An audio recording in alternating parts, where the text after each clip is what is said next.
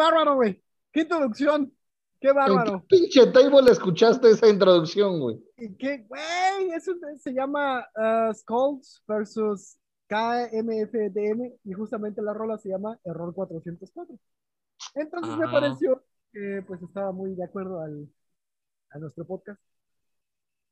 Uh, mis queridos uh, podcast escuchas, um, bienvenidos al episodio número 1.2, porque el primero salió un poco mal, uh, de este podcast Error 404. Yo soy el Duque de Stuttgart, saludándolos desde Berlín, Colonia Condesa. Yo soy como siempre me acompaña mi queridísimo amigo Pedro Jordano, acompañándolos desde, desde la Ciudad de México, Ciudad de México, esquina con Ciudad de México. muy bien, muy bien. ¿Qué hiciste en este? ¿Acabaste tu otro doctorado en este mes y medio que no nos vimos? Este, no, lo dejé trunco porque los sinodales no estaban a mi altura, entonces se sintieron intimidados ah, ante mi sabiduría. Bueno, pues se me, se me hace que te dan amores causa. Este, fíjate que hoy traigo una sección que yo mismo preparé.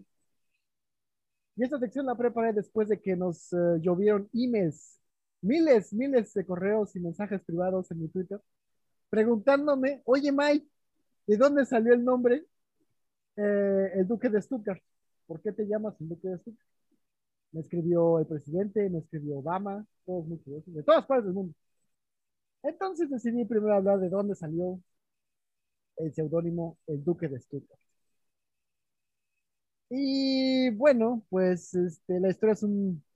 Se remonta al 24 de marzo del año presente, donde yo puse un shit post en Facebook.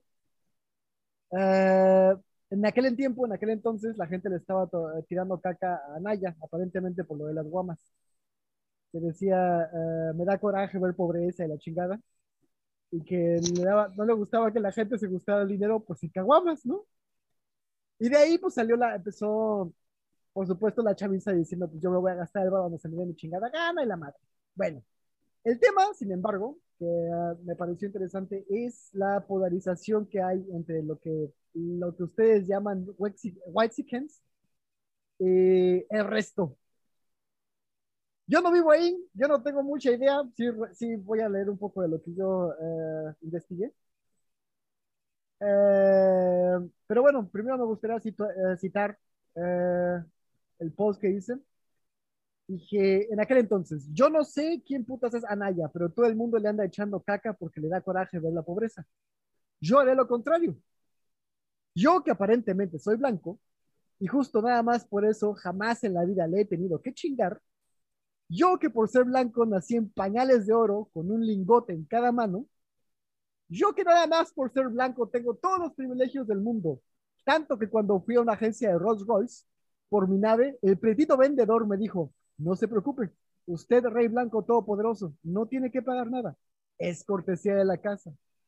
Yo digo, a mí sí que me alegra la pobreza, ¿Qué digo pobreza, güey? Me llena el corazón de alegría ver gente jodida.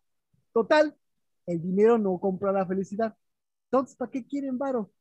Y no se preocupen, con la actitud que traen, jamás van a dejar de ser jodidos. Mi crítica fue un poco esto de lo que ustedes llaman. Ah, y de ahí abajo un amigo, al cual le mando un saludo, eh, nuestro primer patrocinador del podcast, el Fercho, eh, me dijo, me dijo, no se trata de la emoción que, produce la pobreza, se trata de la libertad de ponerse hasta la madre con el fruto de nuestro sudor. la gente blanca como tú no puede opinar, menos si ya no vives aquí, Duque de Stuttgart. Y me gustó eso de Duque de. Primero que, que, crea que soy blanco, que aparentemente no soy, eh, cosa que descubrí aquí. Y en segundo lugar me gustó el, el, el seudónimo Duque de Stuttgart. me pareció además absurdo por un par de razones. Número uno, y aquí es donde voy a andar en mi investigación sesuda y cesada. Stuttgart jamás ha tenido un pinche duque, güey. En, toda la, historia de la existencia de Stuttgart, en la vida ha tenido un puto duque ese pinche lugar. Bueno, por cierto que Stuttgart viene de la palabra uh,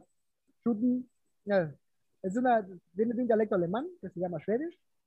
Y la palabra original se llama um, uh, Stuttgart. Stuttgart. Y significa en español algo así como campo de yeguas o jardín de yeguas. En aquel entonces, antes de que fuera Alemania, eh, llegó un güey y la y aparentemente es el lugar donde ahora es Stuttgart estaba ideal para criar caballos, en particular yeguas. Según Wikipedia, eh, Stuttgart es la capital del estado Baden-Württemberg, aquí en la hermana República de la Germania. Es la sexta ciudad más grande de Alemania. Hágame usted el refabrón, cabrón. Y no la conocías, muy mal. No, no hay nada que ver. Bueno, ahorita te cuento que hay que ver. Yeguas. Yeguas, aparentemente. No, hay, hay más. Em, fíjate, tiene 600, 635.911 habitantes. Esto es el 31 de diciembre de 2019. A eso le llaman grande. Berlín tiene más o menos 3 millones. Ok. La ciudad, exacto, es la ciudad más, más, grande de Alemania. La Ciudad de México creo que tiene, ¿qué? ¿20? 20. Ah, no mames, tú que eres un pinche, creo que ni palacra, güey. Sí, mi colonia. Sí. Uh, en aquel entonces fue fundada por el duque Ludolf von Schwaben. Von Schwaben es la región y uh, Ludolf es su nombre. Era duque, pero no de Stuttgart, sino de Schwaben, de, de otro lugar. Dato curioso, uh, según Wikipedia, el punto más alto son 549 metros por encima del nivel del mar, o sea, como lo latino.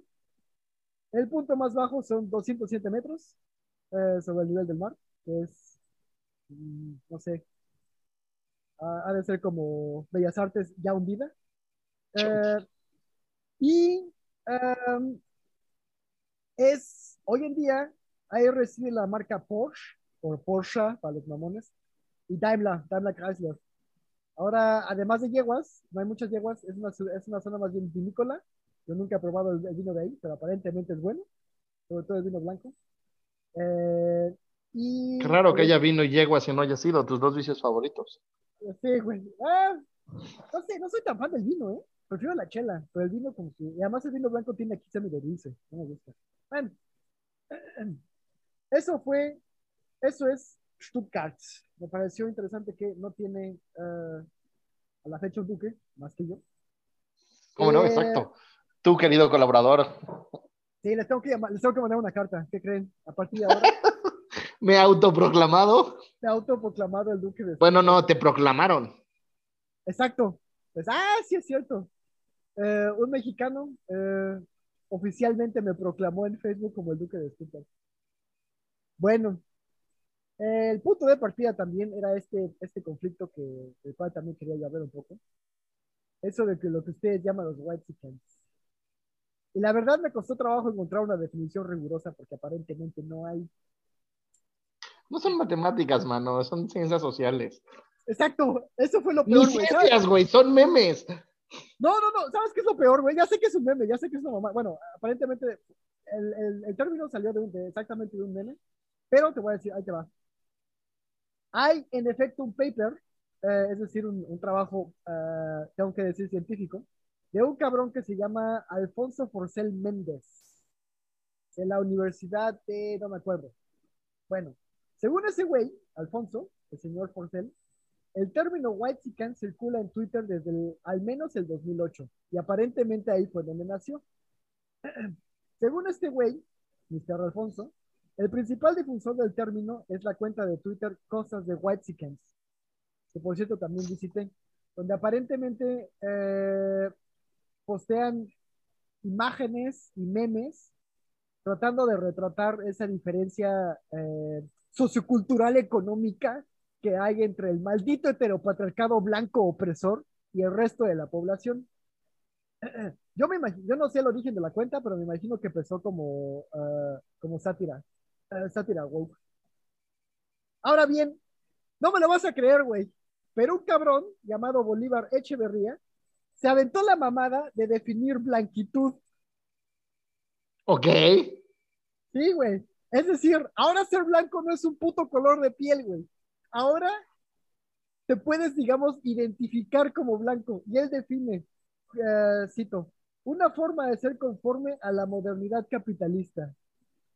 Citado del paper de Forcel Méndez. hágame usted el refabrón cabor.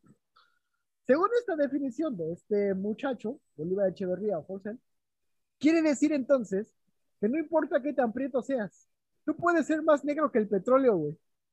Te puedes identificar como alguien blanco, cosa que me parece sumamente interesante. Pero entonces está de huevos, ¿no? Eso explica por qué mi miembro viril tiene las dimensiones que tiene.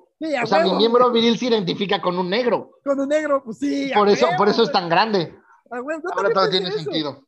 Dijo, ¿por, qué, por, qué, ¿por qué parar ahí, güey? Yo a partir de ahora no voy a poner cadenas así de oro eh, falsas, evidentemente voy a andar con un, con un afro, voy a comprar una, un jersey de los Lakers y voy a hablar así como, hey, yo, yo, what, what, what? Y decir que soy del Bronx, porque me identifico con la cultura negra. ¿Por qué? ¿Por qué no, güey? Hey, cuando coma sushi, güey, me voy a identificar con un chica, eh, con un eh, taca güey. ¿Por qué? ¿Por qué no, güey? ¿Por qué no? Bueno, a mí, analizando esta definición, una forma de ser conforme a la modernidad capitalista. Eh, me parece, esta es opinión más bien anecdótica mía, que el término blanquitud se presta a un abuso del lenguaje natural.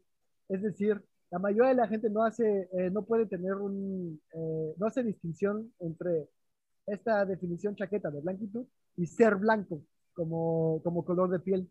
Entonces, se presta muchas malas interpretaciones por parte de la banda. Se presta que además en, México es interesante, ¿no? Porque mi, mi, socia salió con un güey del FBI que justo se dedicaba a hacer cosas eh, Sí, se dedicaba a hacer cosas de... Pues entre esas tenía que ver la raza, ¿no? Y, siempre le decía, tú no eres blanca, tú eres latina, ¿no? Y es como, en México hay pocos, pocos, muy pocos blancos. La gran mayoría de todos a los que nos dicen blancos somos latinos. Estoy de acuerdo. Esa sería nuestra raza. Estoy completamente de acuerdo. Yo, cuando llegué aquí, eh, a la a Esquina Condesa, eh, la primera vez que hice un casting, te, te preguntan qué tipo de, qué, qué, tono de piel tienes, evidentemente. Y yo pensé que era blanco, güey. Yo te juro que pensé que era blanco. Toda mi vida la, la, banda me ha dicho güero y la chingada en México. Y llego aquí y me dicen, no, May, tú eres blanco. Ah, caray. Entonces, ¿qué chingada? ¿Qué Avísenme. Sí, güey. ¿Qué soy? Me dijeron, tú eres latino. Le llaman aquí uh, es decir, sud, sud, um, sudamericano, sud, uh, del sur, pues. Eh, se refieren más bien a, puede ser, puede ser de Grecia, puede ser de España, puede ser de Italia, puede ser de, ese tipo de regiones, pues. En México en particular. Eh, pero blanco, lo que se entiende como blanco, evidentemente no soy, güey. Me di cuenta aquí. Pero bueno, para bajo el estándar de este, de este cabrón, de Forcel y de Bolívar, eh, supongo que bajo mi, o el estatus social que aparentemente tuve, pues soy blanco. Bueno, eh, otra cita del, del, paper de este pendejo de Forcel. La expresión white alude a un orden social que dejó intacto a un sistema de castas. Eh, final de la cita. Ese es un, ese es, eh, corté un poco. Em, me pareció interesante, me, llamó la atención la, la, parte, dejó intacto a un sistema de castas. Yo no soy científico social, yo soy científico de veras. Pero a mí se me hace que eh, el sistema de castas ya no existe, man. Por lo menos no como existía en aquel entonces. Ni remotamente parecido. Ni remoto, exacto, ni parecido. No, no estoy discutiendo que no haya un cierto, un cierto nivel de privilegios. Exacto. Pero de ahí. Que no está aunado al tono de la piel. Yo conozco muchos pinches morenitos con hartos privilegios. a, eso, a eso voy, por cierto. A eso voy. Bueno, a mí me parece que el sistema de castas fue en efecto abolido y lo que hoy en día, lo que, usted, lo que se conoce como privilegio o desventaja o como le quieras llamar, no es el sistema de castas, ni por pinches asomo. Entonces, pendejo. En particular porque la, la en particular porque la, la mezcla racial hoy en día es muy fuerte. Como tú decías, es raro ver a alguien que es netamente blanco, a menos que sea eh, migrante, como el alemán que conocemos, o eh, alguien que, que, se, que venga de provincia, por ejemplo, yo conozco un par de gente de Oaxaca o de, Guerrero, que evidentemente tienen, son, tienen ascendencia muy autóctona, ¿no? Pero por lo general ves mezclas, ves mezclas de, de, de todos lados, o sea, um, güeros con nariz, por ejemplo, ancha, típica, uh, típica de negros, o ah, simplemente la estatura, güeros bajos, eh, morenos altos, ese tipo de cosas. Yo lo veo desde un punto de vista muy biológico, no social. cabe, cabe destacar. Ahora bien, eh, este güey continúa diciendo justamente todo lo que tú decías, que intentan, digamos, no es el único paper que encontré, encontré por ahí otro, eh, pero va más o menos por lo mismo. Intentan, digamos, um, juntar o crear una correspondencia entre el color de piel, algo que es objetivamente claro, tú puedes decir exactamente qué color de piel tiene, y eh, las ventajas o desventajas sociales que puedes tener, cosa que es, me parece que no se puede medir objetivamente, por lo menos no como el color de piel. Es decir, si alguien está, ese es mi punto, si alguien está, es privilegiado, cualquier cosa que ustedes entiendan como privilegio, no es porque sea blanco, tiene otras cosas, o, más bien, el color de piel no tiene un impacto tan grande como el que la gente cree, ¿no? Eh, por lo menos en, el contexto más general. A lo mejor, por ejemplo, en el contexto de modelaje o todo lo que tenga que ver con belleza. Supongo. o, inclusive como, en algunas tonterías, ¿no? Que también existe la discriminación al revés. Esa ahorita lo hablamos, ¿no? Pero es como, pues sí, pero, o sea, que aún en lo que voy a decir hay, hay una falsedad, ¿no? Pero es, probablemente si voy a alguna tienda en Polanco, en Presidente Mazarik, eh, con alguien, no sé, Gaby, mi, mi amiguita, que es morenita, y entramos separados, va a ser muy probable que me den mejor atención a mí que a ella. Pero también hay muchas personas morenitas que tienen otro tipo de porte, que tienen otro tipo de ropa, y que si yo entro con esas personas morenitas, los van a atender mejor a ellos o a ellas que a mí, ¿no? Y, hay más que un privilegio, es, pues es un negocio, ¿no? Y yo voy a invertirle al que creo que me puede dejar más. a lo mejor se quedarán bien pendejos, ¿no? Y, y, el otro tiene más lana, pero, pero es, es, como una apuesta en un negocio, no es en sí una discriminación. Estoy de acuerdo. Discriminación sería que no la dejaran entrar. Y creo que hay también también hay este proceso importante, como creo que lo confunden como en Estados Unidos. ¿No? En Estados Unidos sí hay racismo acérrimo importante, muertes, o sea, sí es como un nivel totalmente distinto mm. y, creo que aquí en México no, no, no vemos eso. Creo que sí hay algo en México, eso siempre lo he dicho, es clasismo, no hay racismo. Te tratan distinto según la clase a la que perteneces, no te tratan distinto según tu raza. Sí. ¿Eh? Sí, pero eso no, sí, pero eso no solamente en México. El clasismo existe en todas partes. Imagino que en, México el clasismo a lo mejor está más, eh, es más claro, porque las, eh, el contraste es más fuerte entre alguien que tiene varo y alguien que no tiene varo. en lugares donde generalmente la gente tiene más varo, como en Europa, Estados Unidos, se disminuye el clasismo porque la, la, riqueza está repartida más o menos, no, no equitativamente, es decir, no todos son pobres o todos son ricos, pero eh, si hay, menos desigualdad. La, clase media es mucho más alta. O sea, ancha. Hay mucha más gente en clase media. exacto. La gente jodida no es jodida a México. Es decir, este, aquí, por ejemplo, eh, alguien que, está, que, que, sea homeless, que esté en la calle, tiene lugares a donde ir, tiene, en, invierno hay algo que le llaman Healthy Bus, que es un autobús que literal va repartiendo cobijas a gente en la calle y así. En México, en ciertas zonas, si no tienes casa, pues ya valiste para pura madre, güey, ¿no? O sea, si estás jodido, estás bien jodido, güey. Eso sí es cierto. Pero bueno, eh, eso, eso respecto al clasismo. Sí, estoy de acuerdo, el clasismo en México también existe. Pero también lo hemos vivido tú y yo. Eh, a mí lo que me molesta es que dicen que, que justo porque tienes un color de piel, digamos, más claro que el, que el promedio que el promedio de la población no quiere decir que te traten mejor.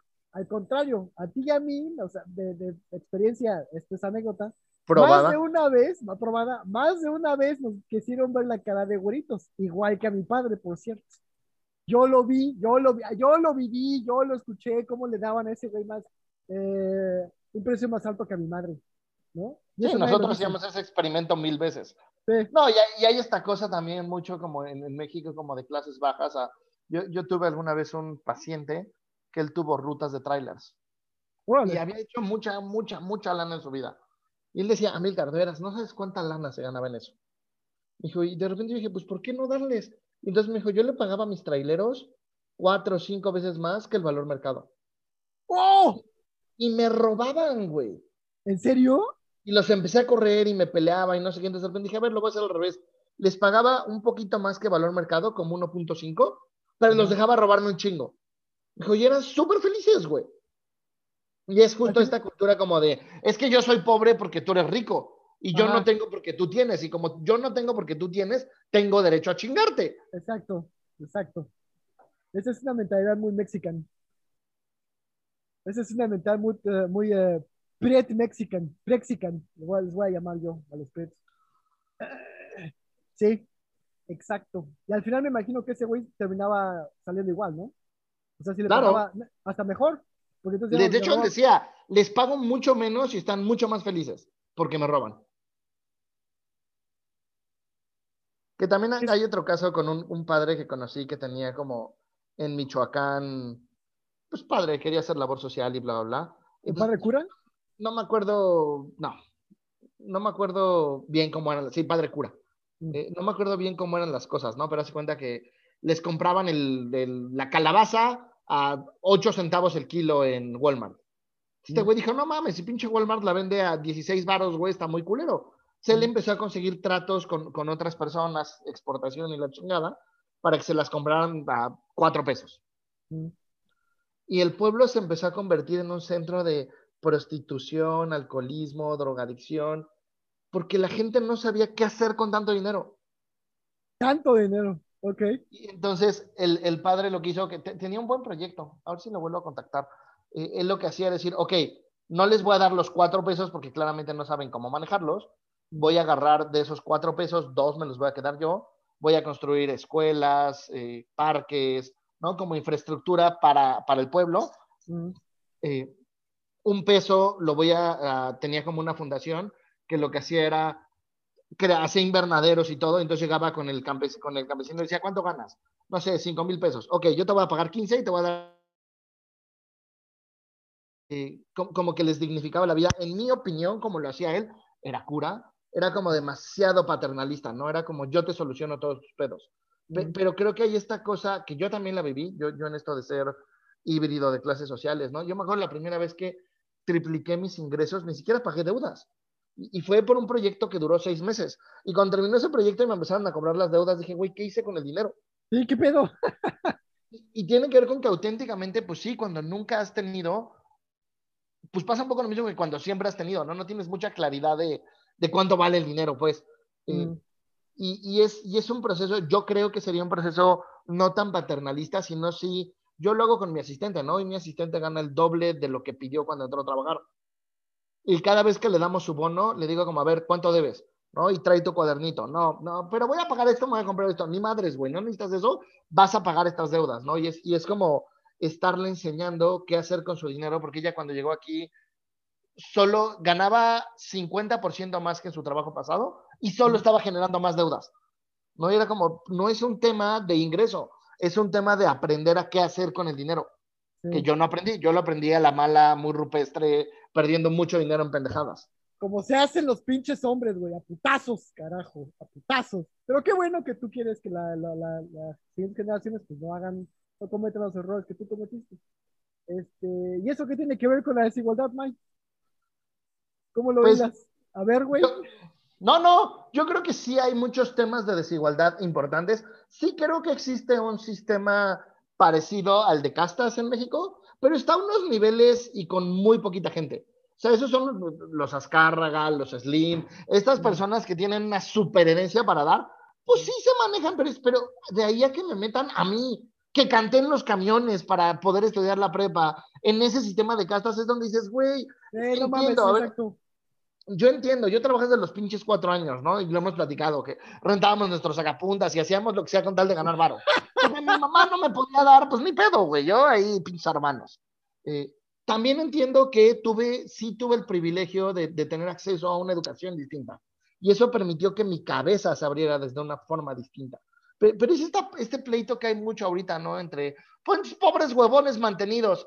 Pues sí, pero no. O sea, hay ahí todo un contexto que al decir esa frase tan vacía no estás viendo. Y también es pinche ricos gandallas. Sí y no.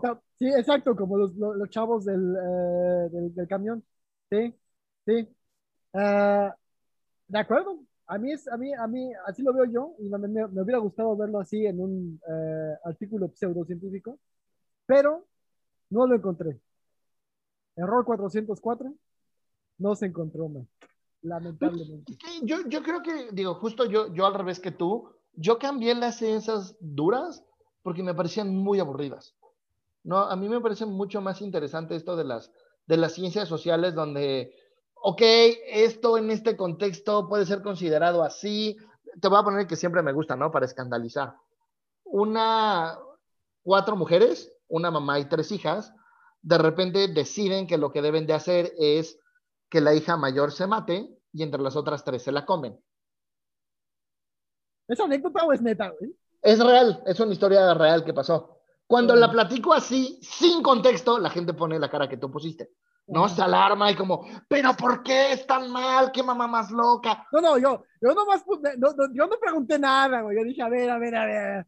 Algo hay por ahí, güey. Pero a ver, Exacto. Escucho, Ya, que, ya que conoces el contexto, dices, ah, mira, no es. Para empezar, los esquimales ven la muerte muy distinta a nosotros porque están expuestos a la muerte cañón.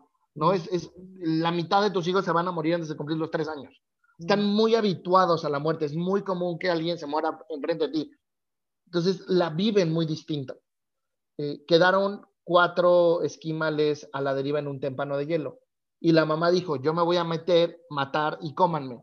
Y la hija mayor dijo, no mamá, porque yo no tengo conocimiento suficiente sobre este ambiente, entonces nos vamos a morir las tres. Mejor me mato yo, tú sigues entrenando a mis hermanitas y pues ya garantizamos la supervivencia. No mames.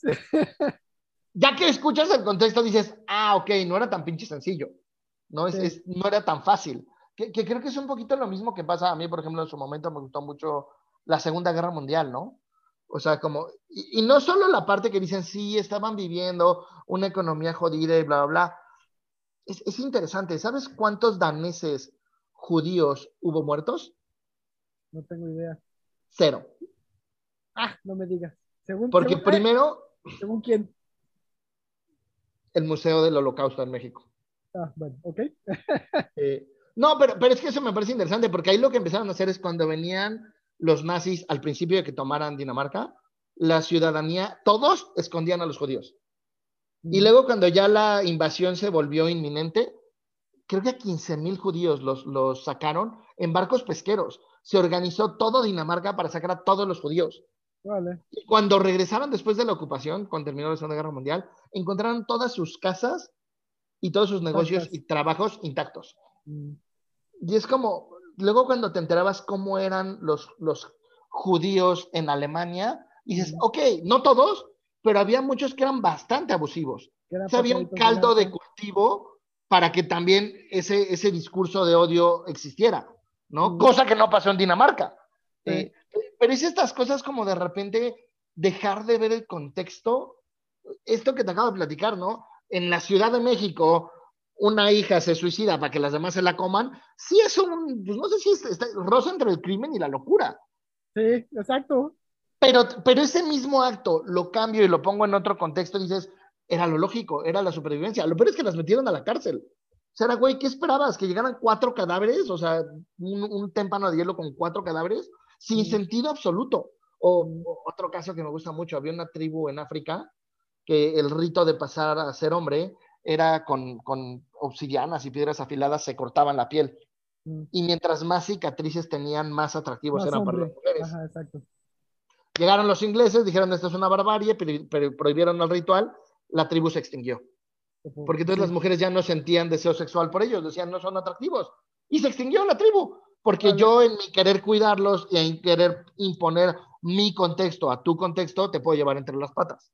Sí, bueno, pero aquí en, en el contexto del paper de este cabrón, eh, no está mezclando, digamos, culturas. El, el güey, el, este pendejo, ¿cómo se llamaba? Alfonso Porcel, ese güey es mexicano. Eh, hizo su, lo que haya hecho en Europa, pero él conoce el contexto de México y no lo expone. Y, bueno, y creo que, a lo mejor creo yo, que... puede también ser que yo lo haya mal, mal leído, eh, también cabe la posibilidad, pero lo que pude ver es que no, es, Entiendo que es difícil poner todo el contexto histórico en un paper, me queda claro, sí. Pero, Pero además, creo que conocer el contexto de México es realmente imposible. A mí me parece que cualquier, cualquier país, pero en particular en México. No, porque, porque es un país particularmente grande, con un chingo de etnias, con, con formas de ver la vida bien distintas, ¿no? Es, es como, que además esas son de las cosas que me llaman la atención. No soy un, no estoy a favor de la meritocracia, sí me parece una mamada esto de solo es por tus propios méritos, aún teniendo evidencia de que yo salí por mis propios méritos. Sí, sí creo que hay una cosa ahí contextual de, claro, salí por mis propios medios, pero, ya lo dije, tuve acceso a una, a una educación en mi casa que me permitió pensar distinto, ¿no? Mis papás no son albañiles. Eh, bueno, uno sí es albañil con título, ¿no? Arquitectos creo que les dicen. Eh, pero lo que te quiero decir es, yo, yo, por ejemplo, me acuerdo que cuando iba en la secundaria, pues no voy a decir nombres, pero en mi salón iba gente famosa, gente muy rica, hijo de gente famosa. Era muy común que cuando había puentes se fueran a Miami de, fin de semana y era así como gente pudiente. Muchos de ellos sí, de estos que serían white de cinco generaciones, también muchos hechos por su propia mano, pero gente de mucha lana. Y yo, pues, pues, ni siquiera era que me rechazaban por culeros. La neta es que yo no pertenecía, no conocía los códigos, de que iban a hablar conmigo, pues neta no pertenecía. Hoy lo veo, ¿no? En ese entonces era pinches ricos culeros que me rechazaron, ¿no? Digo, pues no me rechazaron, no pertenecía. Sí. Eh, y. ¿Ya? ¿Mm? Dime, dime. No, no, dale, dale. Y del otro lado, pues yo vivía en un pueblo en el desierto de los leones y mi mamá me dejaba llevarme con la gente del pueblo y era como, yo tenía amigos con casa de lámina y piso de tierra y eran mis amigos amigos, o sea, yo me, me, iba a tomar de la caguama con ellos, directo del envase, me iba de fiesta con ellos, eran mis amigos entrañables. Y entonces tengo un, un cachito de un conocimiento más amplio de ambos contextos. Y es como cuando los escucho criticándose, es claro, eso desde tu contexto, desde tu cosmovisión, desde tu idiosincrasia, porque ambos lados tienen idiosincrasia, tiene sentido, ¿no? Que tú digas, los, pues qué, güey, eres pobre, trabaja, tiene sentido. Pero del otro lado, también, estos ricos gandallas, también tiene sentido, ¿no? O sea, es, con, por eso creo que es imperante conocer el contexto y no solo esta madre que decía Marx del, del materialismo dialéctico y material, no solo el contexto material, también el contexto social de pertenencia. O sea, yo perdí, todos mis amigos del pueblo me dejaron de hablar, todos porque ya, ya, yo soy fuereño, ya, ya me va bien, entonces ya soy bien mamón. Y era como, güey, llegaba yo y los quería, los quería abrazar y me ponían la mano en el pecho y me daban la mano, ya ni siquiera besos las chicas me daban, ¿no? Y era como, güey, yo estoy siendo rechazado, o sea, la única forma en la cual podría seguir perteneciendo a ustedes es quedarme jodido. Exacto. Entonces está cabrón como, sí, sí, creo que de ambos lados, pero también del otro lado lo ves, yo he tenido, me acuerdo mucho una paciente, estaba clavadísima, turbo enamorada de un güey, ella era de clase muy alta, muy alta, muy alta. O sea, era, creo que por, por ser hija, ya tenía un fideicomiso fijo que le dieron a los 25 años, que le dan como 40 mil pesos al mes. No mames. Oye, si trabajas, si lo que sea. Eh, esas me las tienes que presentar, Mike. ¿Qué pedo? No, mano, justo ese fue el, conflicto. Estaba enamorada de un güey que ella decía que era de clase inferior. Si era de clase inferior, porque era un cabrón que ganaba 100 mil pesos al mes muy hecho a su propia mano, ¿no? O sea, es de estos que de la meritocracia sí existe, si hay evidencia de que la meritocracia existe, ¿no? Él era hijo de obreros y la había chingado y hoy tenía un nivel cultural, tenía maestría, había viajado y, y las amigas la rechazaban mucho por andar con este güey, ¿no? Entonces ella, ella tuvo que trabajar este asunto de, literalmente tengo que escoger entre el contexto de toda mi vida, mis amigas de toda la vida, mi familia de toda la vida, mis círculos de toda la vida, y el amor de mi vida. Y acabó decidiendo regresar con el exnovio que no le gustaba para poder seguir formando parte de su grupo social. Órale. Y, son estas cosas que si de repente lo ves así es, güey, tú si tienes, dejas de pertenecer, pero si ellos dejan de tener, dejan de pertenecer. Y la pertenencia es una de las necesidades más intrínsecas del ser humano. ¿No? Entonces es como... Para ustedes sí, y entiendo el punto, y justamente por eso no se va a la generalización. Lo que quiere decir, lo que quiere decir sí, sí, dale, dale. Es, es necesitas entender, pero, pero además entenderlo en sus términos, ¿no? Yo veo que muchas veces gente lo, lo entiende en su, o sea, el clásico chiste pendejo, ¿no? De si yo fuera mujer no saldría de mi casa por estarme agarrando las tetas. No, güey. Ese eres tú en el cuerpo de una mujer, güey. Si tú fueras mujer no harías eso. Pero es esta falsa empatía de ¿qué haría yo en tu lugar? Para, para neta decir qué haría yo en tu lugar, tengo que irme al fondo de tu contexto y entenderlo hasta la médula. Y desde ese lugar juzgarte. Pero, sí, pero yo no estoy hablando de juzgar a alguien, sino, por ejemplo, eh, esto es la meritocracia, por ejemplo. Estás jodido porque, porque no le chingas, ¿no? Comprendo que hay gente que, pues, o lugares en, México y en partes del mundo donde es neta, no le puedes chingar porque pues no hay nada, o sea, no hay, mucha gente que, no tiene casa no le puede chingar porque para chingarle tienen que tener una casa donde les pueden mandar un, uh, correos, para poder tener una casa tienes que tener un contrato, para tener un contrato tienes que tener chamba y se vuelve un círculo vicioso.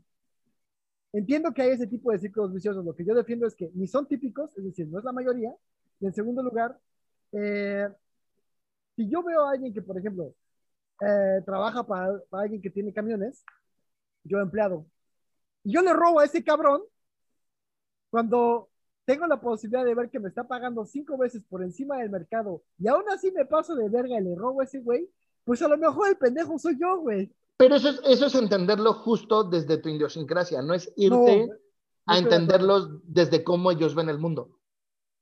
No estoy de acuerdo, porque... ¿Por qué lo hacen? ¿Por qué roban? Yo, es que ese es el punto, yo entiendo por qué roban.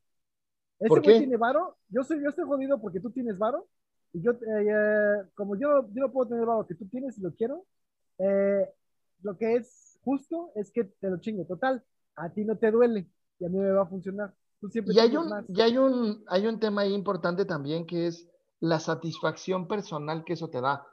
No es, si yo llego en esa clase social y le digo a mis cuates, ¿qué creen? En mi chamba me pagan 80 mil haciendo lo mismo que a ti te pagan 8, dejo de pertenecer, me empiezan a exiliar. Si les digo, güey, ¿qué creen? Vengan a ver el coche que me compré con la lana que me chinga mi jefe, sigo perteneciendo.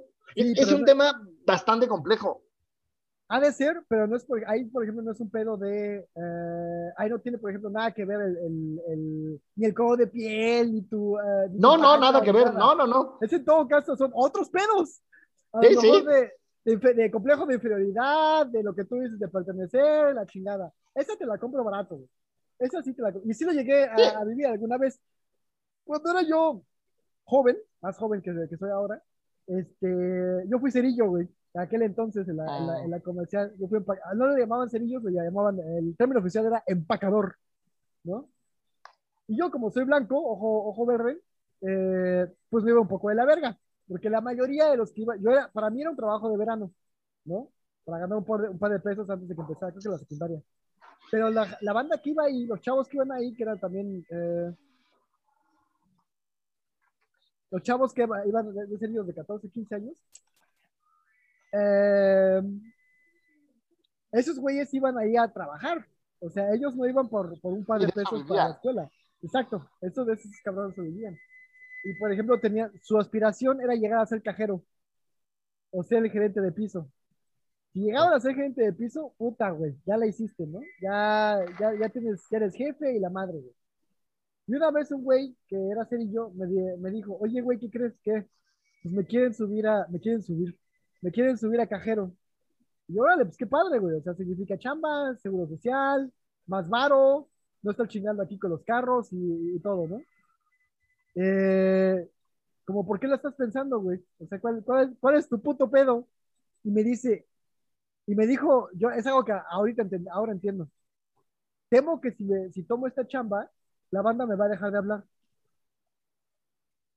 mis amigos van a dejar de ser mis amigos porque ya no voy a ser cerillo, o sea, ya no voy a ser empacador. Ahora voy a, ahora voy a pertenecer a esta élite que le llaman este élite entre comillas, eh, cajero, ¿no? Y eh, ahí, a esto, esto sí, desde mi punto de vista, porque pues, yo tengo dos dedos de, eh, frente,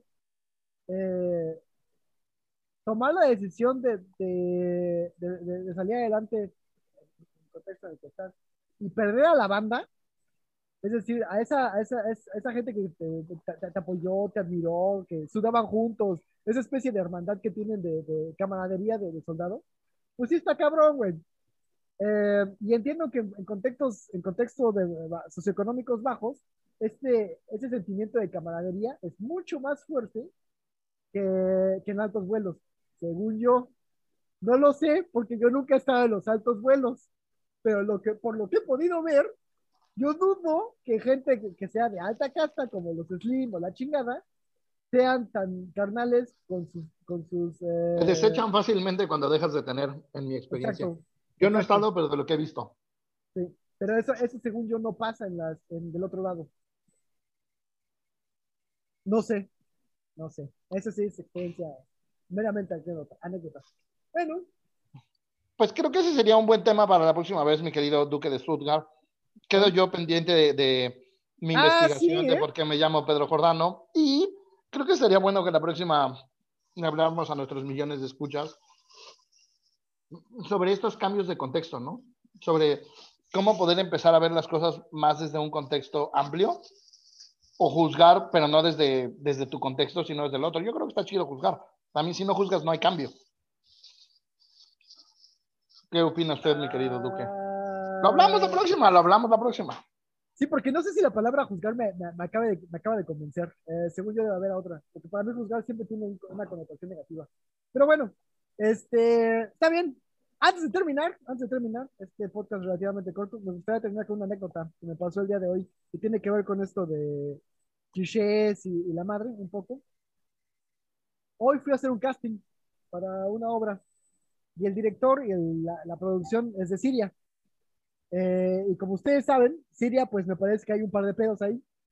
Eh, la gente se agarra putazos y las cosas están destruidas. No sé por qué, no sé quién empezó, pero sé que no les va muy bien. Bueno, la pregunta obligada del director fue, eh, oye, ¿y de dónde vienes? Y yo, a lo cual yo le respondí, de México. Y la pregunta que se dejó venir como gorda en tobogán y que siempre me hacen fue, oye, ¿y neta es tan peligroso como dicen? Cuando me lo preguntó, güey, de Siria, güey, me dice, oye, güey, ¿y neta es tan peligroso como dicen? Y yo le allá no caen bombas, güey. Exacto, exacto, güey, allá caen bombas y ese güey me pregunta a mí si de México es tan peligroso como dicen. Dije, ay, güey, algo salió mal en México. Me llamó la atención porque le dije, mira, güey, como siempre, depende de dónde estés y depende del contexto y la madre. Hay zonas que sí, hay zonas que no. Pero lo que sí te puedo decir es que cuando yo era chavo, más de una vez aparecieron cuerpos colgados de un puente peatonal. Eh, fue noticia varias veces. Cuando le dije eso, que aparecieron cadáveres colgados de un puente peatonal, puso los ojos cuadrados el güey. Yo dije, órale, un güey que viene de Siria, que está acostumbrado a la guerra, cuando le digo que hay, hay cadáveres colgados, me pone los ojos cuadrados Híjole, Mike, híjole. Eh, fue una experiencia interesante, pero bueno. Este, pues ahí la dejamos, mi queridísimo, mi queridísimo doctor. Un regaño para ti porque tú tenías tarea de, traernos, te queda la tarea de traernos para la siguiente vez de dónde salió el contexto de Pedro Jordano, el, seudónimo de Pedro Jordano. Te digo, me, llovió nimes, güey, millones, miles de millones de meses. los, se los, los satisfago la próxima preguntándome de dónde salió el nombre Pedro Jordano. Y este, sí, yo también, yo también soy un poco curioso, me gustaría, me gustaría saber. Este, bueno, pues eh, tengan la bondad de tratar de ser felices. Si son blancos, pues ya chingaron. Si no son blancos, pues hay que chingarle para que, para, trabajen como negros para vivir como morenos, ¿no? Yo soy, ah, a ti no te pueden encontrar en ningún lado, pero a mí me pueden encontrar, en, a mí me pueden mentar la madre en Twitter, a mí me encuentran como arroba Stuttgart, Stuttgart con él. Mis eh, mensajes privados están abiertos para que me digan de cosas. A ti no te pueden encontrar en ningún lado, pero bueno, yo me despido, yo fui el duque de Stuttgart, que dice amigo. Yo fui Pedro Jordano, próximamente abriré algo para que me mientan la madre. Un gusto estar con ustedes. Bueno, nos vemos más, espero que en menos de un mes, pero nos vemos hasta entonces, en la próxima. Mira, si te vienen a contar algo de la bola, yo no tengo la culpa, ¿eh? No la tengo, mira, te lo juro que yo no fui. Si te vienen a contar cositas malas de mí. Manda a todos a volar y diles que yo no fui. Yo te aseguro que yo no fui, son puros cuentos que hay por ahí. Tú me tienes que creer a mí, yo te lo juro que yo no fui.